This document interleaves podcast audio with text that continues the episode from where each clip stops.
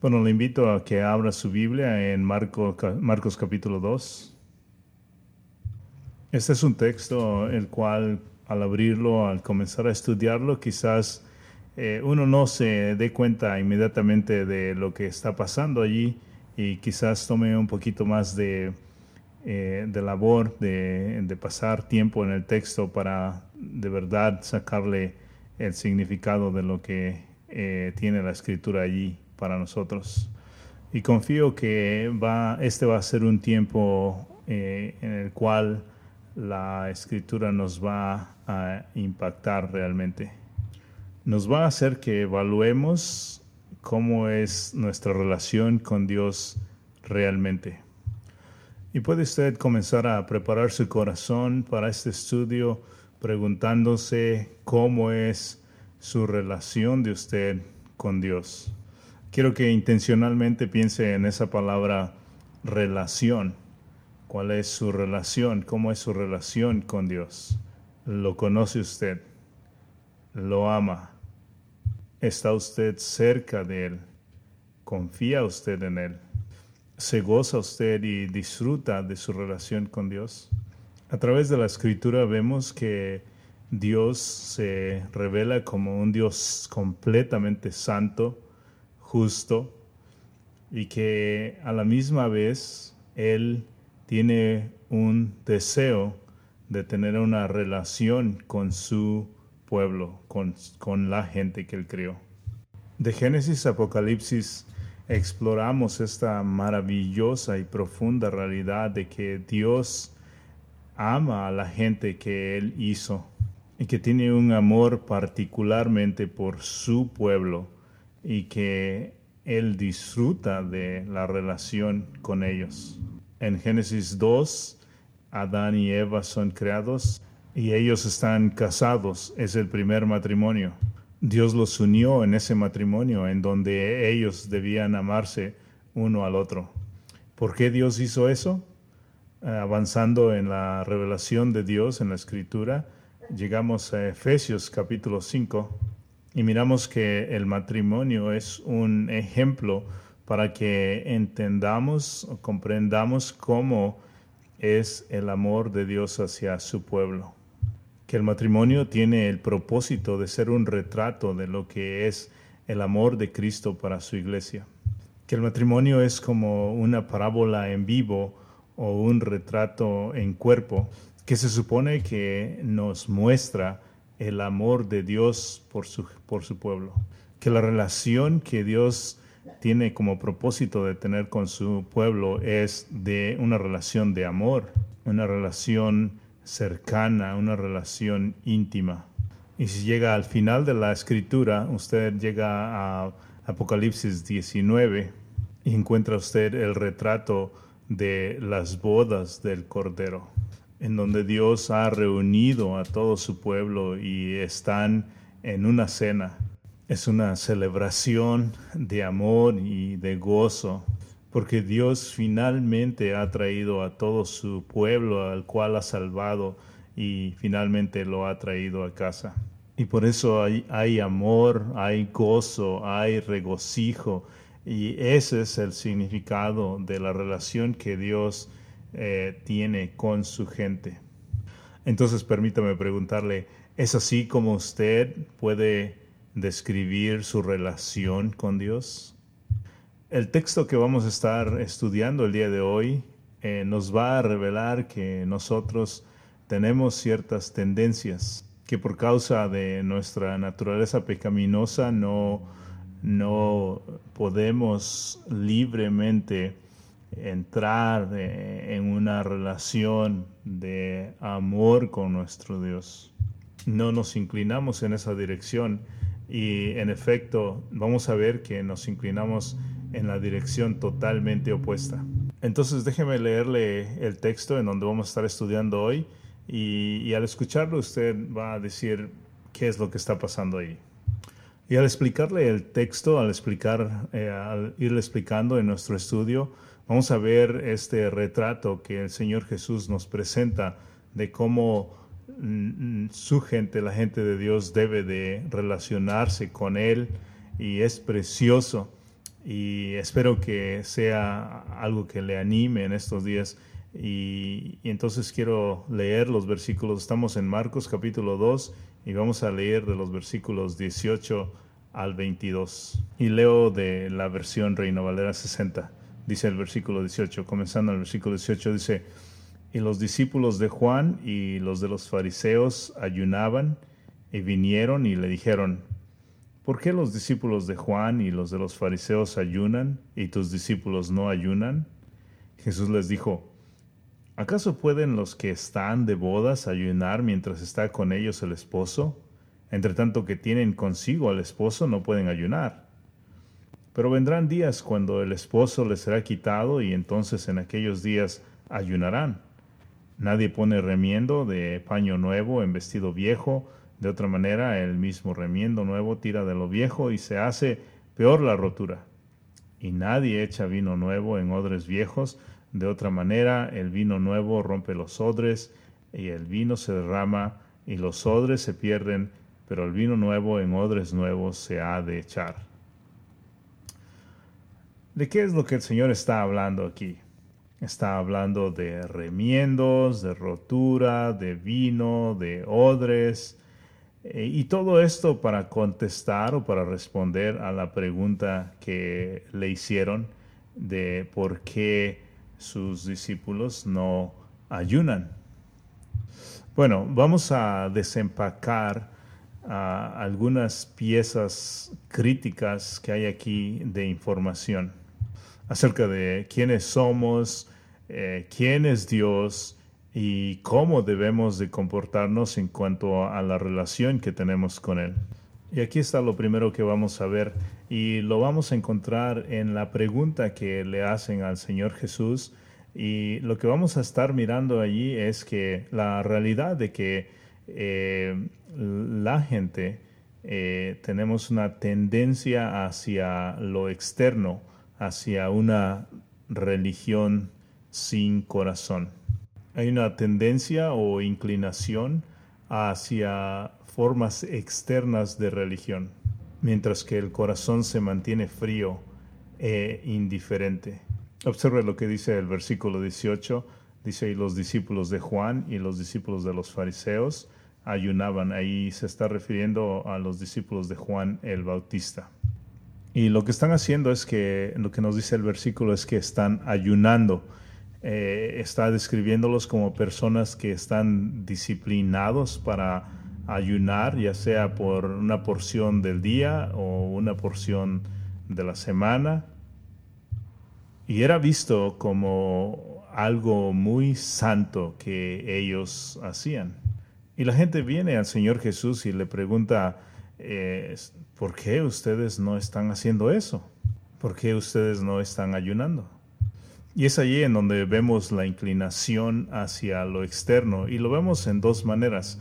Una eh, en que están ayunando. Y, quiero aclarar que ayunar no es eh, malo.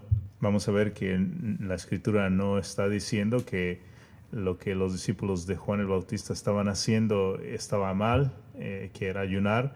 Y vamos a ver también que eh, no es, eh, en toda la escritura no dice que ayunar es malo. La acción en sí no es pecaminosa, la acción de ayunar. Vemos en el Antiguo Testamento que Dios ah, señala el, ayuno para la gente del Antiguo Testamento los judíos en el día de la celebración de la expiación eh, debían ayunar. Ellos debían de reflexionar, de meditar en la expiación y esa meditación estaba acompañada con el ayuno. Y el propósito era para que ellos pudieran concentrarse al hacer una pausa en comer, ellos podían concentrarse en pensar en lo que Dios quería que ellos estuvieran pensando. Entonces el ayuno no es malo si Dios lo instituyó. El Señor Jesús ayunó eh, en el desierto 40 días. Lo hemos visto en este libro de Marcos y lo continuaremos viendo que el Señor Jesús mismo eh, está, se encuentra ayunando, está practicando el ayuno. Si leemos eh, el libro de los Hechos, también allí miramos que el ayuno es una práctica regular para, para la iglesia. Antes de mandar al apóstol Pablo y a Bernabé a su primer viaje misionero, ellos oran, la iglesia ora y ayuna para mandarlos. Algunos capítulos más adelante vemos que la iglesia, eh, al estar eh, seleccionando a, ancianos para las iglesias, eh, ellos oran y, también están ayunando para tomar las decisiones correctas. Entonces con eso creo que queda claro que ayunar en sí, el ayuno en sí no es una cosa mala. Aquí mismo en nuestros versículos vemos que el Señor, el mismo Señor Jesús está diciendo que eh, el pueblo de Dios, su, gente, sus discípulos, eh, ayunarían más adelante cuando Él haya sido quitado. Entonces, en sí, eh, el ayuno no, no es malo, pero lo que estamos viendo aquí en el texto es que los fariseos lo han torcido, han torcido lo que el significado del ayuno, el propósito del ayuno, lo han torcido, lo han corrompido. Y para ser claro, lo que ellos han corrompido, lo que ellos han cambiado, es que mantuvieron la disciplina de ayunar eh, en lo exterior, mientras que el significado en lo interior eh, lo hicieron a un lado, lo pusieron a un lado. Para entenderlo fácil, lo que los fariseos hicieron con el ayuno es que lo convirtieron eh, en una manera de, practicar algo exterior, pensando que mientras más practicaban el ayuno, ellos ponían, podían tener una relación más cercana con Dios, que con esas acciones exteriores ellos podían impresionar a Dios claramente era más impresionante para la gente. Podemos ver ahí en el texto que la gente que estaba alrededor de ellos podían observar qué tan a menudo hacían esta acción de ayunar y era atractivo, era llamaba la atención de la gente. De esta manera pensaban que aún Dios debía de admirarlos, qué tan disciplinados eran para llevar a cabo esta, eh, esta disciplina exterior y, de, esa, de alguna manera ellos pensaban que Dios estaba obligado a favorecerlos por esas acciones exteriores. Eso es lo que ellos pensaron. Y en realidad lo que podemos ver allí en el texto es que eh, aún llevando a cabo esta disciplina estricta de ayunar, lo que ellos en realidad estaban haciendo en su interior es resistir a lo que Dios estaba mandando en ese momento, que era arrepentirse. Dios estaba llamando al arrepentimiento, eso es lo que dice eh, en el capítulo 1, versículos 14 y 15, en donde toda la gente debía de arrepentirse y eso significaba aceptar que había estado viviendo pecaminosamente ante Dios, que había estado equivocada, que no tenía justificación propia y que no podía justificarse delante de Dios y entonces eh, el mandato es venir al Señor Jesús para el perdón de sus pecados y para que estuviera, para que pudiera ser reconciliado con Dios. Y entonces lo que vemos allí es que estos fariseos, con sus acciones, vemos o dicen que ellos no se sentían como que debían de arrepentirse. Los fariseos se negaron al arrepentimiento, ellos dijeron, no, no, no, nosotros vamos a ayunar, vamos a practicar eh, esta, acción externa y con eso vamos a mostrar a Dios nuestra justicia. La inclinación aquí es hacia proponer su justificación propia en lugar de, la justificación de Dios. Y, esa es la inclinación a la que todos estamos eh, siempre eh, eh, expuestos, siempre estamos dispuestos a ir en esa dirección. En lugar de crecer en santidad, queremos proponer crecer, podríamos decir, hacia abajo, proponer nuestra propia justicia y entonces esperar que se nos aplauda, que se nos reconozca y, que aún Dios reconozca en nuestra justificación personal y, por tanto eh, nos sentimos orgullosos de ese tipo de, autojustificación. En realidad esto sucede eh, en cuatro niveles. El primero es que eh, nos impide ver nuestro pecado. Estamos pensando, soy suficientemente bueno, hago suficientemente cosas buenas como para que sea yo tomado en cuenta y no necesito arrepentimiento. Es lo que los, eh, los, que los fariseos están haciendo allí. Están diciendo, no necesitamos arrepentirnos, no necesitamos venir a Jesús. Eh, lo que debemos hacer es hacer esta religiosidad externa, impidiéndoles completamente a verse en el espejo.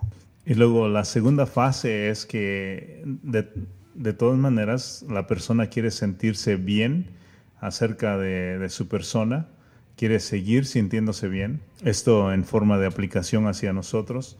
Eh, nos queremos seguir sintiendo bien, eh, yendo por ese camino y queremos hacer más formas de religiosidad externa, eh, más cosas que nos hagan sentir bien. Por ejemplo, usted quiere ayunar más diligentemente o quiere dar un poquito más de dinero. Usted trata de poner más obras externas para que su conciencia se sienta más realizada. Y eso lo dirige a la siguiente fase que es continuar sintiéndose bien. Aunque no tuvo que reconocer su pecado, no tuvo que confesarlo ante Dios, no tuvo que declararlo ante el Espíritu Santo, eh, no tuvo que arrepentirse, no tuvo que humillar a su persona y confesar ese pecado. Usted solo comenzó a construir su propia casa de justificación. Y luego observa usted a esa creación, a esa casa de justificación que usted mismo hizo y se dice a sí mismo, bueno, soy una persona muy buena. Y cuando usted llega a esa conclusión de que usted es una persona muy buena por todas las cosas que usted ha hecho, es exactamente lo que estos fariseos estaban haciendo allí en nuestro texto. Ellos no, miraron hacia su problema interior y en lugar de eso ellos pusieron una plataforma exterior en la que ellos pudieron pensar que estaban autojustificándose. Este era su ayuno, este era el ayuno del que está hablando ahí el texto. Y, no solamente eso, sino que vemos allí que los fariseos no solamente estaban haciendo esta obra externa de autojustificación, sino que ellos estaban expectando que otros hicieran lo mismo que ellos hacían. Lo puede observar ahí en la segunda mitad del versículo 18, en la pregunta que dice, ¿por qué ustedes no ayunan? Y esta es la, segunda forma de inclinación en que eh, no solamente eh, somos dirigidos por nuestra naturaleza pecaminosa hacia formas externas de religiosidad, sino que eh, expectamos que otros lo sigan. Es lo que usted puede observarlo ahí en el texto. Estando en esa condición de, de autojustificación con el ayuno que estaban haciendo, ellos estaban expectando que el Señor Jesús y sus discípulos también lo hicieran. ¿Por qué? Quiero que nos preguntemos ahí, ¿por qué? ¿Por qué hicieron eso? ¿Por qué preguntaron eso? Y esto es lo que estaba sucediendo. La gente que estaba observando a, a los que estaban ayunando se admiraron, dijeron, esto es admirable, estos están ayunando. Ellos dijeron, eso es ser santo, eso es santidad. Lo que ellos están haciendo, eso es lo que de veras se debe de hacer. Eso es un sacrificio real. Ellos sí están comprometidos. Ellos están bien, bien comprometidos. Ellos no han comido todo este tiempo. Y se animaron a preguntar, ¿por qué ustedes no lo hacen, Jesús? Claramente se puede ver que esa es la manera santa de vivir Eso es claramente una expresión de santidad. Se ve más impresionante y por tanto debe ser más justo. Se ve más santo. Debe de ser lo que Dios quiere para su gente, ¿no es cierto? A todo esto el Señor Jesús ni siquiera se impresionó por eso. Hasta aquí quiero que usted pueda observar que muchas veces la justicia parece que se puede ver con las formas externas de religiosidad. Quiero que usted vea que a menudo eh, nos quedamos muy impresionados por formas de religiosidad exteriores. Y es que tenemos que reconocer que nos encantan las cosas eh, de religiosidad exterior. La gente de verdad puede ser eh, impresionada de una manera interesante, de una manera increíble por las cosas externas. Vemos que alguien está muy comprometido con el ayuno y decimos, qué impresionante es eso. Observen, decimos, observen qué tan santas son esas personas. Quedamos impresionados con la actitud tan disciplinada de personas que practican la, religiosidad exterior, eh, las palabras que usan para hablar y decimos, eso es una persona que en realidad está eh, practicando la justicia y la santidad y todo lo que están haciendo es mostrar uh, formas exteriores de disciplina o de religiosidades que practican. Y entonces vemos como aquí en el texto, en nuestro, en nuestro texto que estamos estudiando, vemos cómo las personas le preguntan, las personas que están impresionadas por lo exterior, le preguntan al Señor Jesús, ¿qué, qué está pasando con ustedes? ¿Por qué no están ayunando? Eso se ve más santo. Entonces quiero tomar la oportunidad para preguntarle a usted que nos está escuchando, ¿es usted una persona que está más impresionada con las formas externas de religiosidad que lo que en verdad es real en lo interior?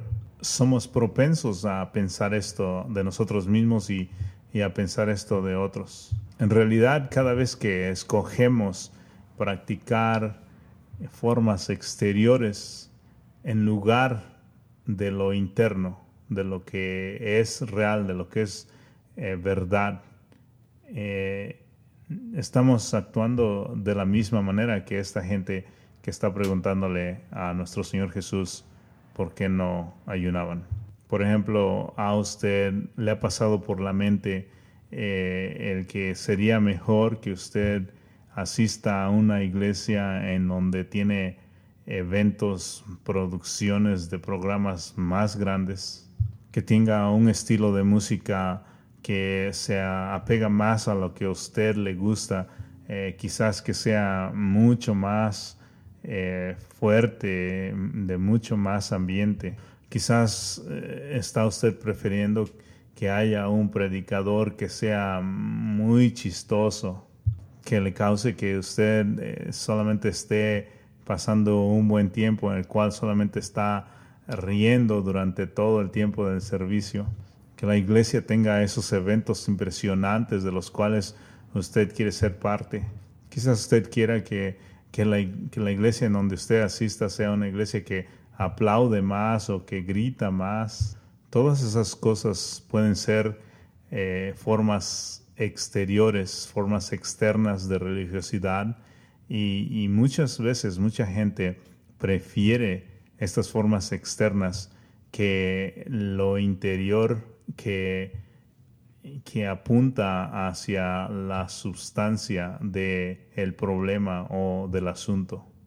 Y lo que apunta a la verdad, lo que apunta a lo interior es la predicación de la escritura la, las vidas cambiadas de, de los creyentes que asisten a esa iglesia local, pero sin embargo mucha gente escoge la iglesia donde va a asistir basado en las formas exteriores. Llegan a la conclusión de decir, bueno, la substancia de, la escritura no está allí, pero qué impresionantes son los escenarios y, las cosas que hablan y lo bien que nos la pasamos ahí. Se da cuenta, somos propensos a pensar que las formas es lo que más importa. Y, eso es lo que está pasando con esta gente de, nuestro texto. Y vemos que se animan a preguntarle, Jesús, ¿en dónde está eh, esto impresionante? Quiero ver algo más impresionante. La escritura nos deja ver allí que el Señor Jesús no estuvo de acuerdo con ellos de que las formas exteriores de religiosidad fueran la, cosa más importante. Y, ya que estoy mencionando esto, quiero decirles que aquí en nuestra iglesia local eh, hacemos todo sin que tenga ningún tipo de eh, grandeza y lo hacemos con eh, propósito, lo hacemos a propósito. A propósito, evitamos cosas impresionantes. Tratamos de ser ordinarios a propósito. Alguien dirá, Eric, tú solamente eres una persona ordinaria. Y, eso es verdad. Pero a lo que me refiero es que eh, tratamos de hacer las cosas muy simples a propósito. ¿Y sabe usted por qué lo hacemos así? porque sabemos que si hacemos las cosas para impresionar a, la gente, para provocarlos a sus deseos y sus pasiones que, todos tenemos, eh, quizás podemos tentarlos a, que ellos se inclinen más en lo que es externo y por eso lo hacemos así. Y es que todas esas formas exteriores de religiosidad son una mentira.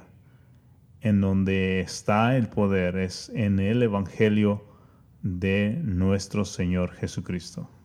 Eso es lo que es poderoso. Eso es lo que cambia vidas. Y si lo obscurecemos con explosiones de grandes producciones, la gente va a pensar, bueno, quizás sea Jesús, pero quizás sea lo más impresionante sea estos grandes escenarios que presentan cada domingo. Por eso nos gustan las cosas, hacer las cosas simples, porque si algún día una persona tiene que apuntar a algo, no va a apuntar hacia las cosas externas, las producciones externas que hayamos estado haciendo.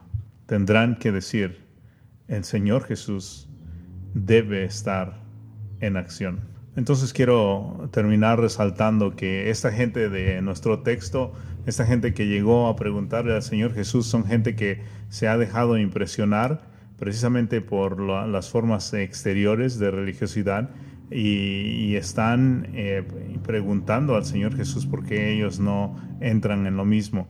Ellos, ellos están convencidos de que la gente que hace todas estas cosas eh, exteriores son gente que está realmente ofreciendo a Dios eh, una forma de relación y, que Dios debe, eh, debe responder a ellos correctamente por, por la, la, práctica de sus cosas externas.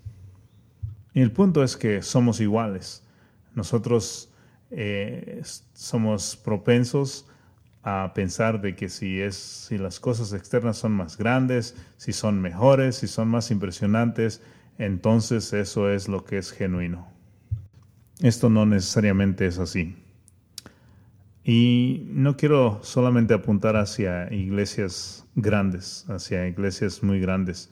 Puede ser una iglesia grande, una iglesia mediana, puede ser una iglesia chica, podríamos ser nosotros, podría ser cualquier iglesia que puede estar tratando, convencida, ah, tratando de, atraer al mundo con estas religiosidades exteriores y, y, de esa manera atraerlos para que vengan a la iglesia.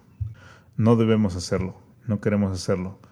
Que la gente sea atraída solamente por Cristo Jesús.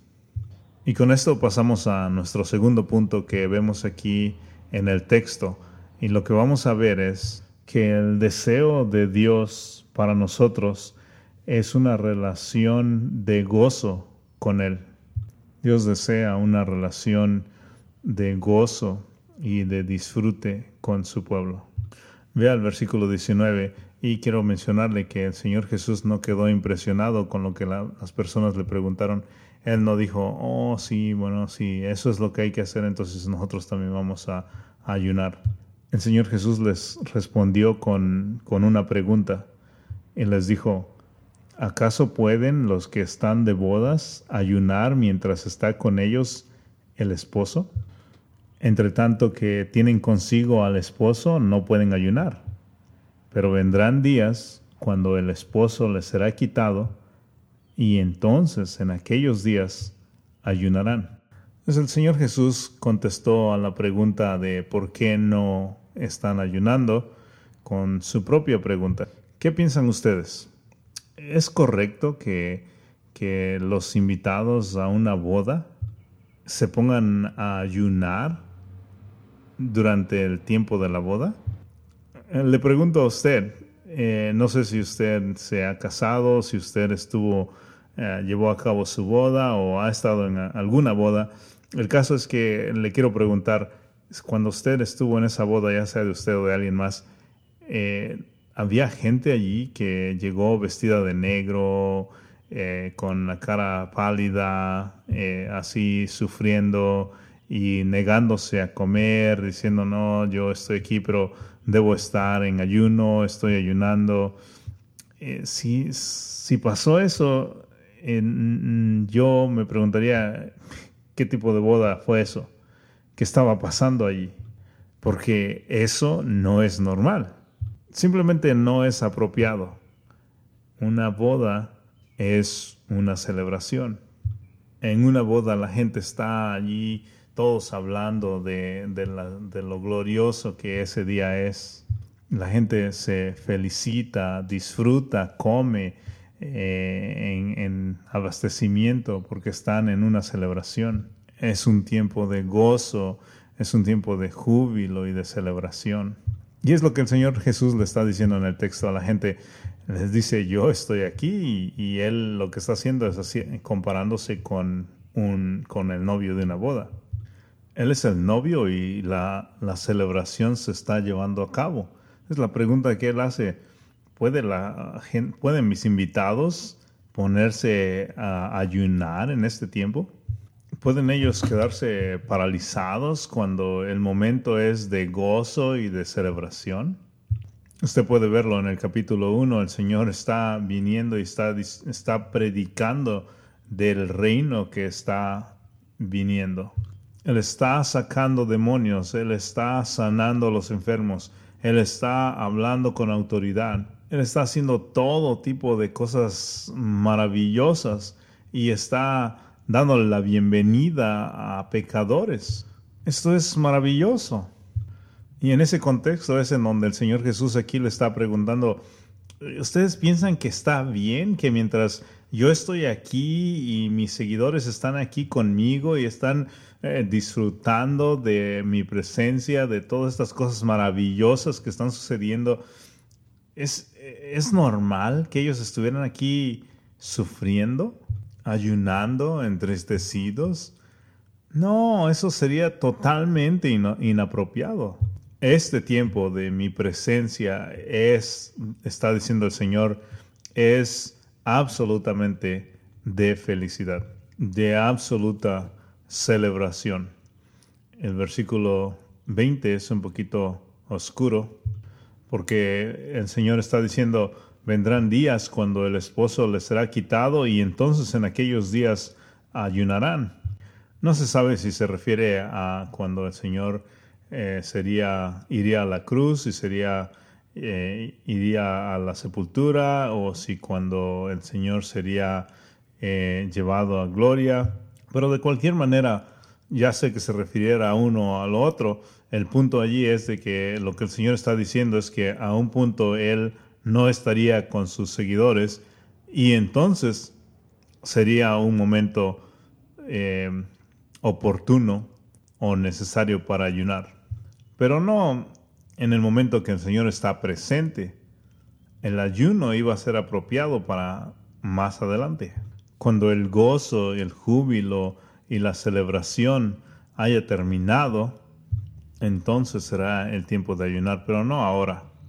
Y aún este ayuno podemos ver en Mateo 6, podemos ver que es un, un ayuno eh, en privado. Ahí da la instrucción de que cuando uno ayune, eh, sea algo, una, un ayuno desde el interior de uno hacia Dios y que uno entonces debe de evitar lo exterior, debe uno lavar su cara, debe uno presentar su cara limpia, arreglada, no yendo alrededor mostrando una cara triste de dolor eh, porque está uno ayunando. El ayuno tiene un significado interior, íntimo, de una relación entre eh, el creyente y Dios. la persona está meditando acerca de su pecado, de su perdón que Dios le ha dado por medio del Señor Jesús. Y e, ese es el, significado correcto del ayuno. Y quiero que usted pueda ver que en esta respuesta que el Señor le, les da, el Señor Jesús eh, nos deja ver eh, el, centro de lo que en realidad es el cristianismo. El Señor Jesús está introduciendo aquí algo muy diferente a lo que los fariseos enseñaban. Está introduciendo una relación con Dios que no tiene su base en reglas, eh, en mantener reglas estrictas una relación con Dios que no tiene su base en ritos, en formas externas, que no está basado en qué tanto usted ayuna, no está basado en, qué tanto usted diezma, no, no está basado en qué tipo de ropa usted se viste, no está basado en esas formas externas. Las cosas externas no son las cosas reales dice el Señor Jesús. Escuche, Él está diciendo que lo que es el centro de lo que es tener una relación con Dios es, es la relación conmigo, dice el Señor. Usted puede verlo allí en el texto. El Señor está diciendo, yo soy el novio y ustedes son mis invitados. Ustedes están celebrando porque ustedes me conocen a mí. Su gozo es por mí. Yo soy su tesoro. Yo soy la razón de su celebración. Yo estoy aquí y si yo estoy aquí, ustedes tienen toneladas de razones para regocijarse. Puede ver usted ahí como tenemos los seres humanos la tendencia de voltear las cosas. Pensamos, si seguimos estas reglas, si seguimos estos rituales, si seguimos estas disciplinas externas, entonces tenemos una relación con Dios porque Él está viendo cuántas cosas hacemos para Él. Y lo que es correcto es lo que el Señor Jesús está diciendo. No, no, no y no. No es acerca de ritos, no es acerca de religiosidades externas, formas externas, es acerca de mí, la relación con Dios es a través de mí. Él dice, yo soy la razón por la que ustedes celebran, por la que ustedes están celebrando. Yo soy el doctor que ha sanado a los enfermos. Yo soy eh, el Hijo de Dios que tiene el poder o la autoridad para perdonar pecados. Ustedes han visto que cualquiera que viene a mí eh, tiene sus pecados perdonados, tiene una relación con Dios y no es por medio de hacer todas estas formas exteriores, sino que es conocer a Cristo y tener una relación con Él. Este es el verdadero cristianismo.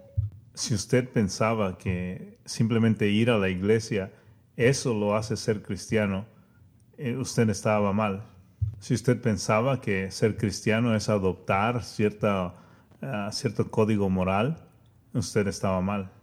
Si usted pensaba que ser cristiano es ponerse una camisa de fuerza moral en donde usted tendría que ahora eh, cumplir o llenar todas las expectaciones de todos, adoptar ciertos estándares morales eh, en donde usted tiene que vivir de cierta manera porque así es como se debe de vivir, haciendo todas estas cosas externas para complacer a Dios, usted estaba mal. Eso no es cristianismo, pero para mucha gente del mundo eso es lo que ven como cristianismo.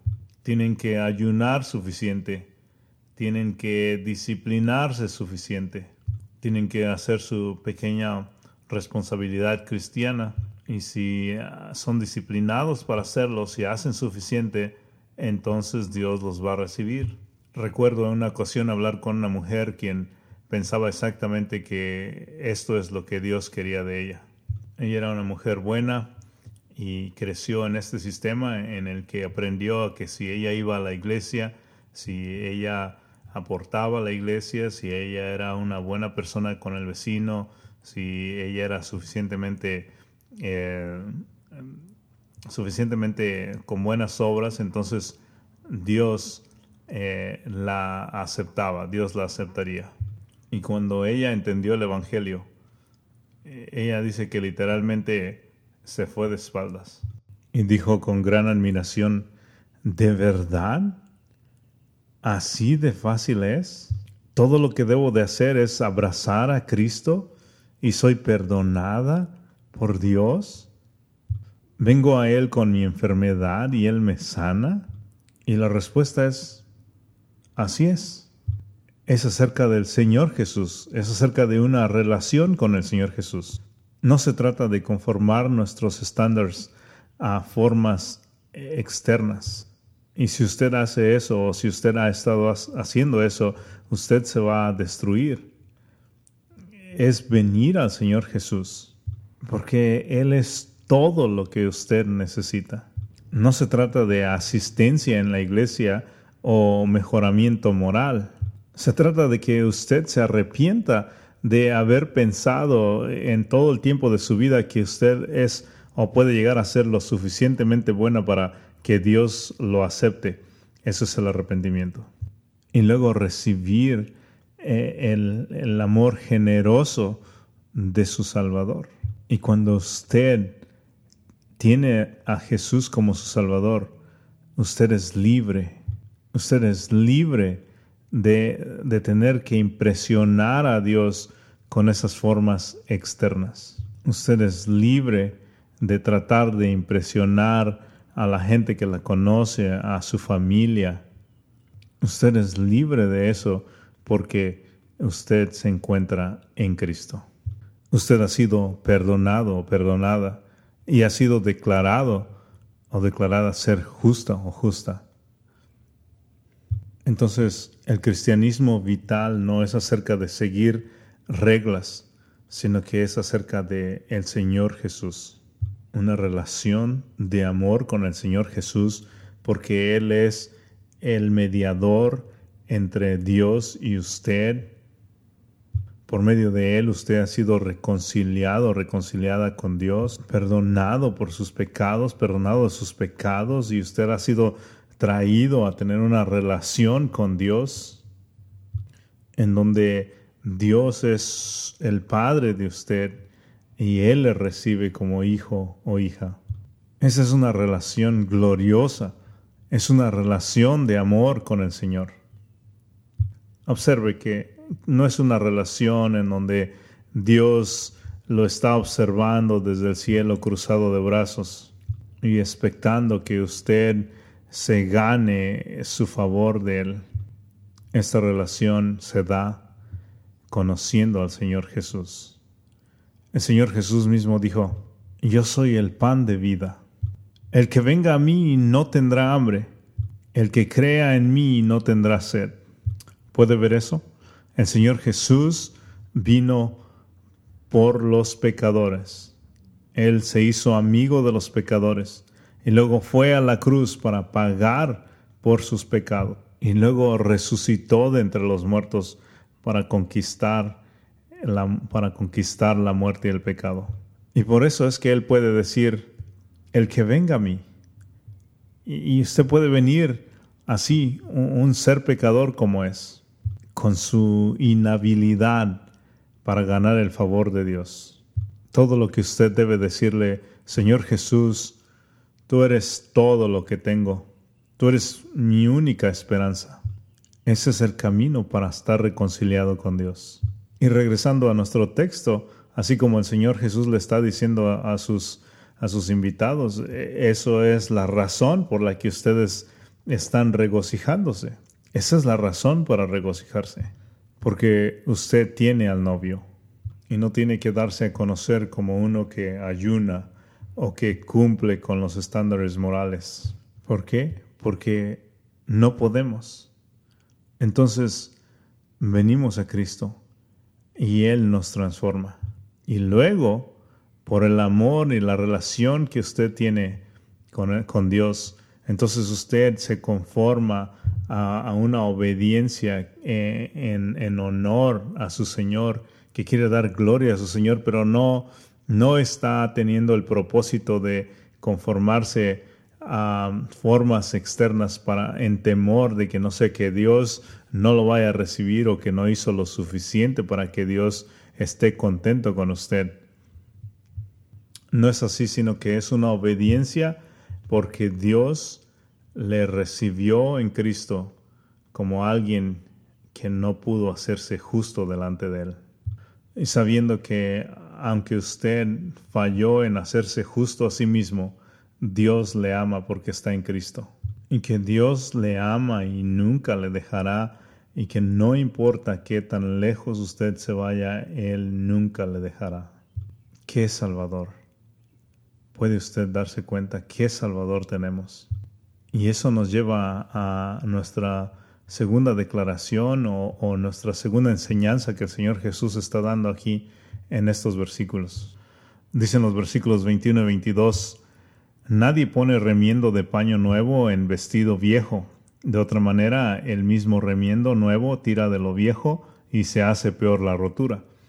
Y nadie echa vino nuevo en odres viejos, de otra manera el vino nuevo rompe los odres y el vino se derrama, y los odres se pierden. Pero el vino nuevo en odres nuevos se ha de echar. Aquí está nuestra tercera enseñanza. Aquí está nuestro tercer punto. Y este es que la religión es externa y la relación de gozo son incompatibles. La religión externa y la relación de gozo son incompatibles. No se pueden combinar. Ah, eso es lo que el Señor Jesús está llegando aquí con estas declaraciones.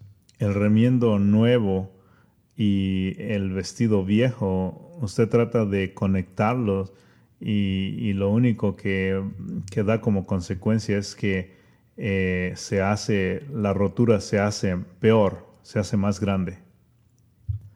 Usted pone vino nuevo, vino que todavía está fermentando eh, en odres eh, viejos que ya han sido estirados al máximo y entonces se rompen. Y entonces el vino se derrama, se pierde el vino y también los odres se pierden. Entonces esto es, es el ejemplo que está dando, los dos ejemplos que el Señor está dando. La enseñanza es que la, lo viejo, lo, lo pasado, eh, que es las, las formas externas, eh, son incomparables con lo nuevo que el Señor Jesús está introduciendo.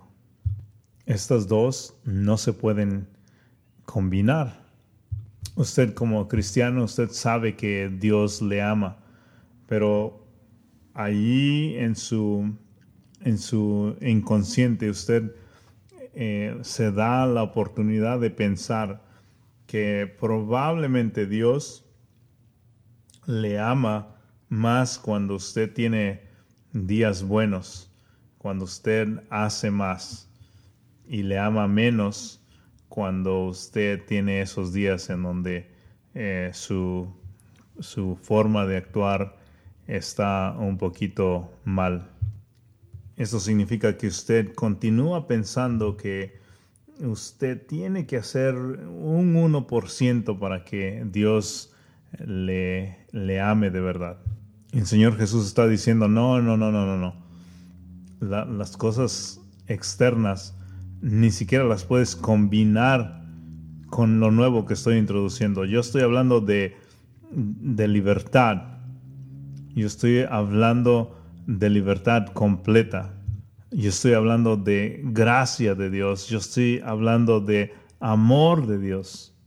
Eso es incompatible con ritos y, formas y reglas. Déjeme ver si le puedo dar una ilustración. Estoy tomando la prestada de el pastor John Piper, pero nos va a ayudar para entender esto. Y la voy a personalizar, la voy a hacer muy personal. Imagínese que es viernes por la tarde y, yo eh, quiero sorprender a mi esposa, entonces me, me visto muy, muy bien, me preparo para sorprenderla. Entonces llego a casa y me paro en la puerta de frente, toco el timbre, ella abre la puerta, se sorprende al verme, ella piensa por qué estoy tan bien vestido. Y en ese momento, de atrás de, de atrás de mi espalda, saco un, ramo de rosas, 12 rosas rojas, y se las doy y ella, ella se sorprende y, me dice, eh, ¿cómo, cómo, cómo pudiste hacer esto, Eric? ¿Por qué? ¿Cuál es la ocasión? ¿Qué estamos celebrando? Imagínese que yo contesto, Ashley, esta es mi responsabilidad. Tengo que hacerlo. Lo hago porque es mi responsabilidad. ¿Se imagina? En un momento, todo el romance de ese precioso momento se va.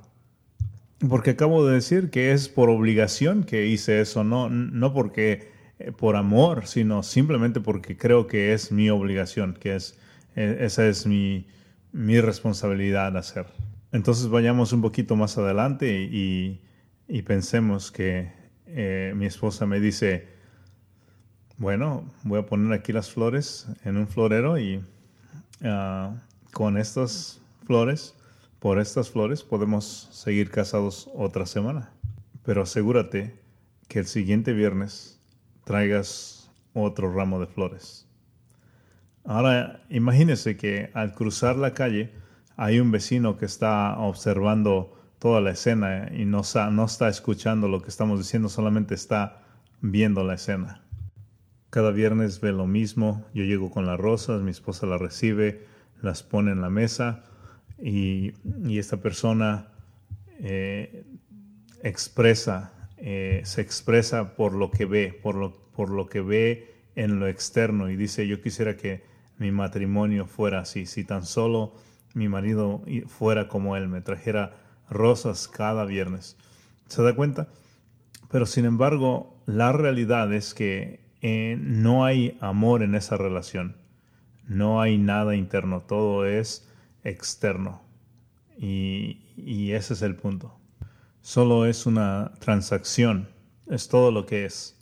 Las rosas están comprando otra semana de matrimonio, es todo lo que está pasando ahí. ¿Se da usted cuenta? Eh, las transacciones, los rituales, eh, las formas externas, eso no puede ser combinado con, con lo interno. Si usted trata de, ah, combinar estos dos, a eso no se le puede llamar amor. Ahí no hay libertad. En efecto, lo que sería es una esclavitud. Nadie quisiera estar en un matrimonio como ese, en el que se está obligado uno al otro, en el que solo se está haciendo transacciones para vivir juntos. Sin embargo, hay algunos matrimonios que viven así eh, y, hay algunos cristianos que están pensando que una relación con Dios es así. Están pensando que Dios está esperando que ellos le traigan flores cada domingo para que Él esté contento con ellos. El error es pensar que eh, podemos comprar a Dios, como que podemos hacer tantas cosas externas buenas para que Dios las vea, para que Él esté en deuda con nosotros. Esa no es la relación que Dios quiere con su pueblo, porque no es amor, eh, no es la celebración de una boda, no hay gozo, sino que es querer ganar su favor. Es esclavitud, es un corazón frío y es muerte. Acompáñenme en la escritura Gálatas capítulo 5. Gálatas capítulo 5 nos enseña qué tan urgente es lo que se está enseñando aquí. Vea los versículos 1 y 2, lo vamos a ver muy rápido. Observe lo que dice aquí. Estad pues firmes en la libertad con que Cristo nos hizo libres. Piensa en eso por un momento. Libres. Lo que Cristo ha hecho por nosotros es hacernos libres. Y el punto es que nos hizo libres para que nos sintamos libres. No, no, no es una teoría eh, para que sintamos una libertad abstracta, sino para que en realidad tengamos un sentido de libertad. Y continúa, leyendo esos versículos y dice, y no estéis otra vez sujetos al yugo de esclavitud. ¿Cuál es ese yugo de esclavitud? Es el pensar que debo de cumplir con ciertas formas externas y eso es volver a la esclavitud. El punto es que la relación del cristiano no está basado en lo que usted pueda hacer para Dios. No puede estar ahí la base porque usted nunca puede ser suficiente. Firmes en la libertad con que Cristo nos hizo libres. En otras palabras, el cristiano no tiene el derecho de andar eh, con ideas de vergüenza porque está en Cristo. Usted no tiene el derecho de pensar que si usted se hace miserable, entonces usted será una mejor persona. No, usted, eh, usted es libre. Desde que el Señor le perdonó en Cristo, todo está hecho. La adopción se ha llevado a cabo. Usted es ahora eh, un hijo de Dios usted es libre y ya no está en esa carrera de estar constantemente haciendo obras externas para ganar el favor de Dios o de la gente a su alrededor, sea libre, sea realmente libre porque el Señor Jesús le ama. Ahora vea el versículo 2 de Galatas 5 y, y, fíjese qué tan serio es el apóstol Pablo allí. No, no es algo así nada más como un, eh, un entorno que nos está presentando, sino observe la seriedad. Dice, he aquí, yo Pablo os digo que si os circuncidáis, de nada os aprovechará Cristo. E, ese es el problema aquí al que está eh, eh, confrontando el apóstol Pablo. En, nuestro texto de, Marcos es el problema de la, del ayuno. Aquí el apóstol Pablo está confrontando el problema de la circuncisión. Eh, la iglesia en este tiempo está eh, diciendo, bueno, la gracia nos ayuda un poco, pero tenemos que también circuncidarnos si es que queremos estar bien con Dios. No, observe qué tan serio el apóstol Pablo eh, hace esta confrontación dice, o esta aclaración. Dice, he aquí yo, Pablo, os digo que si os circuncidáis de nada os aprovechará Cristo. Debía entrar bien esto en la mente. Si ustedes cristianos agregan al Evangelio, Cristo no les aprovechará de nada. Esto es algo que usted como creyente debe apuntar, debe grabar, eh, debe de entender definitivamente para siempre, de saber que el Evangelio la libertad en Cristo puede ser dañada si agrega formas legalísticas para que usted pueda completar el favor de Dios. ¿Puede usted ver eso? Es muy peligroso agregar al Evangelio. Y aún así es, es muy propenso, somos muy propensos a olvidarnos de eso. Siempre estamos pensando, no hay que dejar esto eh, afuera, no hay que dejar esta otra cosa afuera. Y sin embargo, agregar es tan tentativo y tan malo. La tentación puede venir de varias maneras, pero quizás uno llegue a pensar, bueno, yo quiero ser una persona muy fiel. ¿Y qué otras cosas podría yo hacer para, para ser más santo? ¿Qué otras cosas, ¿Con qué otras cosas podría yo cumplir para ser más santo? ¿Qué daño podría hacer que, que yo me ponga algunas reglas estrictas para ser más santo, para ver si puedo ser más santo. Quiero que quede muy claro que hemos visto en la escritura en este día que no ayudará de nada el agregar alguna forma legalista a tu vida. Lo que va a pasar es que te vas a poner bajo un yugo, bajo el yugo de cosas legalistas. Y, y, lo que también puede suceder después es de que si llegas a cumplir esas, ah, esas cosas legalistas que te propones, puede ser que eh, te llenes de orgullo pensando de que tú eres alguien que está pudiendo agregar santidad al practicar esas, esas áreas que te propones. O por otro lado, te puede causar que estés constantemente ansioso porque nunca puedes ser lo suficiente bueno al cumplir todas estas reglas que te propongas. Siempre estarás ansioso y lo que va a pasar es que te va a robar, te va a robar el gozo de tu salvación porque estarás pensando, nunca puedo lograr hacer tan bueno como quiero ser, tan santo como quiero ser. Recuerda, agregar más reglas a tu vida eh, puede sonar atractivo, porque quizás piensas que estás siendo más santo, que estás llegando a un nivel más alto de santidad. Pero escucha, eh, eso es un truco, eso es una decepción, es una mentira.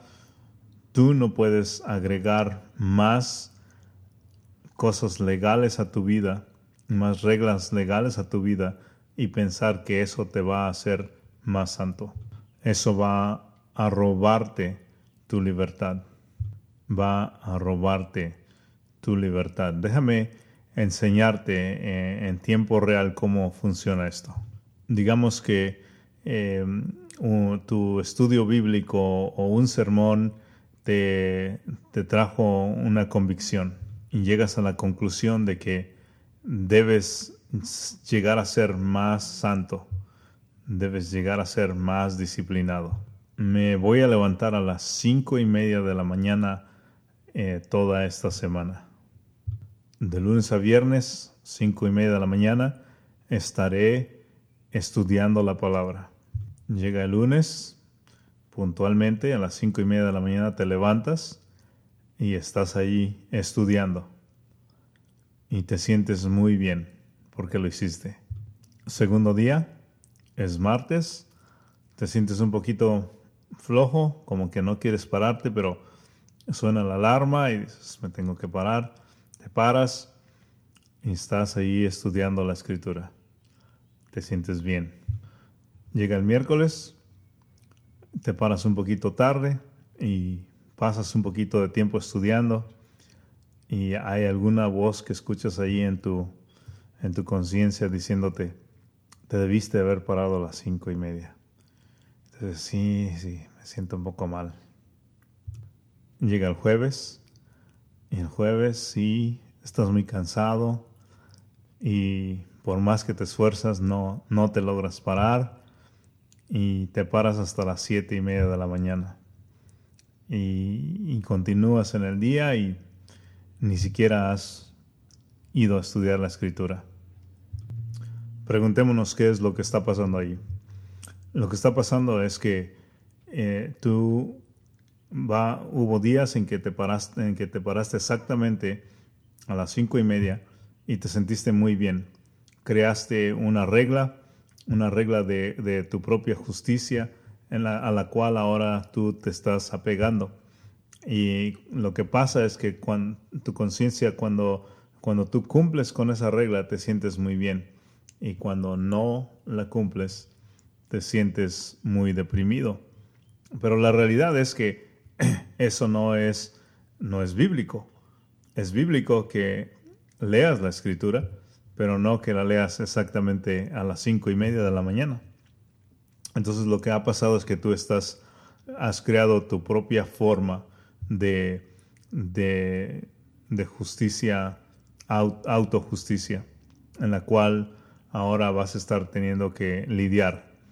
Has agregado una forma legal en la cual ahora tú tienes que, ah, tú tienes que cumplir y cuando la cumples te sientes muy orgulloso y cuando no la puedes cumplir te sientes muy deprimido.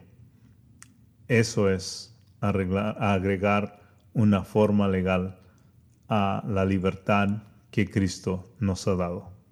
Y la regla que has inventado solamente ha servido para hacerte más, para vivir, que vivas con más ansiedad. Allí no hay libertad. Podría pasar en lo contrario, podría ser que te logres parar a las cinco y media todos los días y a un punto de tu vida llegas a pensar que esa es la razón por la que tú eres justo delante de Dios, porque cumples con una regla que tú mismo creaste. Y, no es la forma, no es la, la forma o las formas que uno se proponga a sí mismo, sino que es Cristo. Nunca es la forma o las formas externas o legalistas que uno se pone, siempre es Cristo. Y lo que pasa aquí cuando nos apegamos a nuestras formas legalistas y, las podemos cumplir es que comenzamos a ver a nuestro alrededor y decimos, ¿por qué la persona que está al lado no cumple con esta misma regla que yo cumplo? Eso es lo que estaba pasando con la gente que vino al Señor Jesús en nuestro texto a preguntarle por qué ellos no ayunaban. Cuando uno crea sus propias eh, formas externas de autojustificación, entonces uno comienza a pensar que los demás también deben de cumplirlas. Y eso es lo que va a pasar eh, en las iglesias, eso es lo que va a causar que las iglesias mueran, eso es lo que va a causar si dejamos que eso suceda en nuestras vidas, eso va a causar que nuestra iglesia muera, porque comenzamos a agregar formas legalistas para que nosotros las cumplamos y luego nos sintamos bien y luego también las imponemos a otros para que ellos también tengan su, su propia autojusticia. Puede usted observar que estar en Cristo es realmente experimentar libertad, una relación de amor con Dios. Observe que el Señor Jesús no está diciendo, yo hago el 99%, pero tú haz el 1%. El Señor Jesús no es un amigo de los pecadores que le dice a los pecadores, vengan a mí, pero límpiense a ustedes mismos.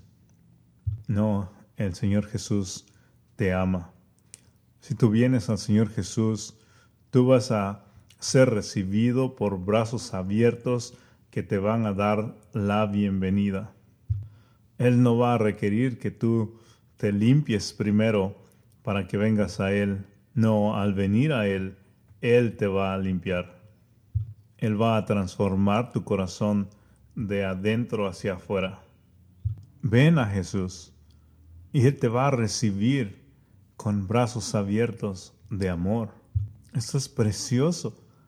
Esto es libertad verdadera.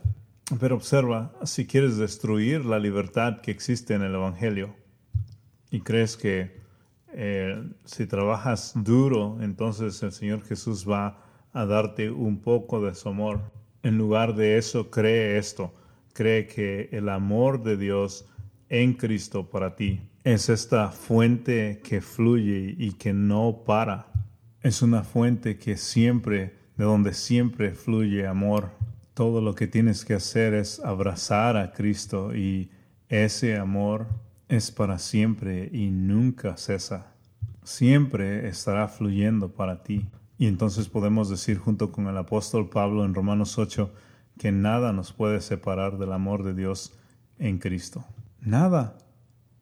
Y podemos ser libres, y podemos ser libres de, de la esclavitud a todas las formas exteriores legalistas que, que nos acechan las expectaciones que la gente pone sobre nosotros para tratar de impresionarlos con nuestras acciones.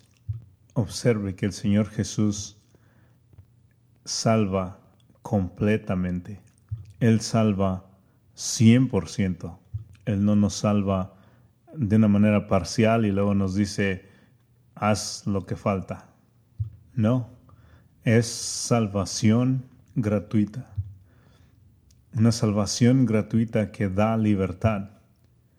Y de esa salvación gratuita que da libertad nace el deseo de agradecimiento de vivir una vida de santidad, que tiene su base eh, en el gozo, en el amor. Es como una celebración de bodas pero si usted trata de, de combinar formas exteriores con afectos interiores, usted pierde los dos. Usted no podrá regocijarse en una relación con Dios por todo el tiempo que usted esté tratando de impresionarlo con formas exteriores. Usted no va a poder tener una relación con el Señor Jesús si usted está pensando que usted debe ganar su amor, llevando a cabo reglas exteriores, obligaciones, formas. Y cuando esto llega a practicarse en la iglesia local, es aterrador. Se va a mirar más o menos así. Estaremos eh, llenos de cosas externas y como estaremos muy ocupados con cosas externas, entonces raramente hablaremos o no hablaremos completamente de nuestras vidas internas. Todos diremos que estamos muy bien.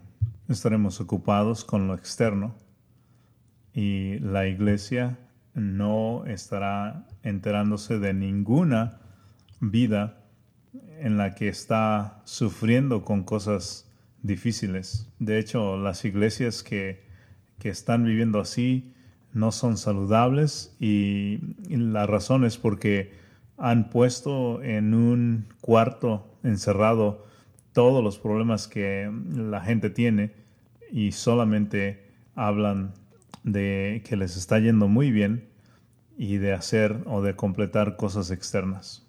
Se mira bien, pero en realidad es un desastre. Lo que viene enseguida es que la iglesia adopta una relación entre los individuos, una relación superficial. Nadie se conoce verdaderamente porque nadie abre su corazón eh, para expresar las situaciones que, por las que está pasando. Todo es superficial, nos tratamos bien, nos tratamos con amabilidad unos a otros, pero no nos conocemos unos a otros. Lo que pasa después de eso es que en realidad no estamos comprometidos unos con otros, estamos comprometidos unos con otros más allá de, los eventos que, eh, en los que nos involucramos. No nos comprometemos unos con otros más allá de los programas. No hay un corazón de amor que en realidad esté tratando de conectarse unos con otros. Y es que si todo solamente es algo formal, entonces no va a haber nunca nada más allá de esas formalidades que se llevan a cabo en la iglesia. Cuando eso llega a suceder, todos agarramos nuestro propio camino, pero continuamos tratando de impresionar a otros, continuamos llevando esa máscara que nos hemos puesto, aunque nuestras propias vidas privadas estén yendo hacia direcciones totalmente diferentes. Tratamos de mantener apariencias. A ese punto estamos completamente perdidos y amigos, mucha gente se va de las iglesias locales por esa razón. Y si tú eres uno de esos que te has alejado del cristianismo, pero que no te alejaste de la substancia en realidad, de la substancia que es Cristo, quizás tú te alejaste de una forma externa. Una vez que te diste cuenta de que esto era solamente formas externas, tú te alejaste. Eso es entendible. Pero déjame enseñarte que el Señor Jesús dice que una relación vibrante es una relación genuina de amor con Dios. Y no puede ser compatible con una forma de, de justicia humana, sino que es una relación que fluye del corazón de verdad amamos a Dios. Entonces, déjame regresar a donde comencé y quiero volverte a preguntar, ¿cuál es tu relación con Dios? ¿Puedes decir honestamente que le amas? ¿Que puedes hacer a un lado todas las formas? ¿Que puedes hacer a un lado todas las reuniones como esta pandemia lo ha hecho? que puedes hacer a un lado todo lo exterior y que aún sigues amando a Dios y aún sigues amando a su gente. Esa va a ser la prueba de que tu religión no es una forma.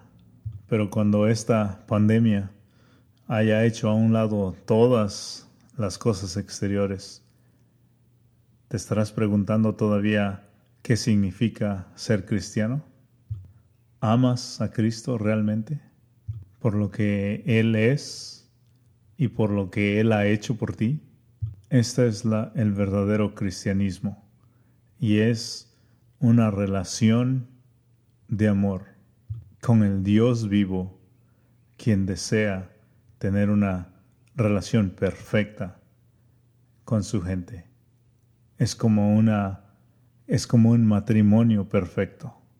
No dejes que se convierta en, en algo externo en donde tú estés tratando de impresionar a Dios o a la gente alrededor con formas externas. Eso es una miseria. En lugar de eso, ve a Cristo y encuentra el gozo. Oremos. Señor, oro que tiremos las viejas autojustificaciones y las apariencias exteriores y que en lugar de eso reconozcamos que tú nos amas en Cristo y que hemos sido hechos libres en Cristo, que no tenemos que adoptar formas de autojustificación para impresionarte, sino que en Cristo somos libres porque Él nos ha hecho libres. Señor, haznos sentir libres en Cristo. Líbranos de nuestros esfuerzos que siempre fracasan. Líbranos de la, falsa idea de que tú nos amas solamente si trabajamos o hacemos lo suficiente. Ayúdanos a que de verdad entendamos el Evangelio. Te lo pedimos en Cristo Jesús. Amén.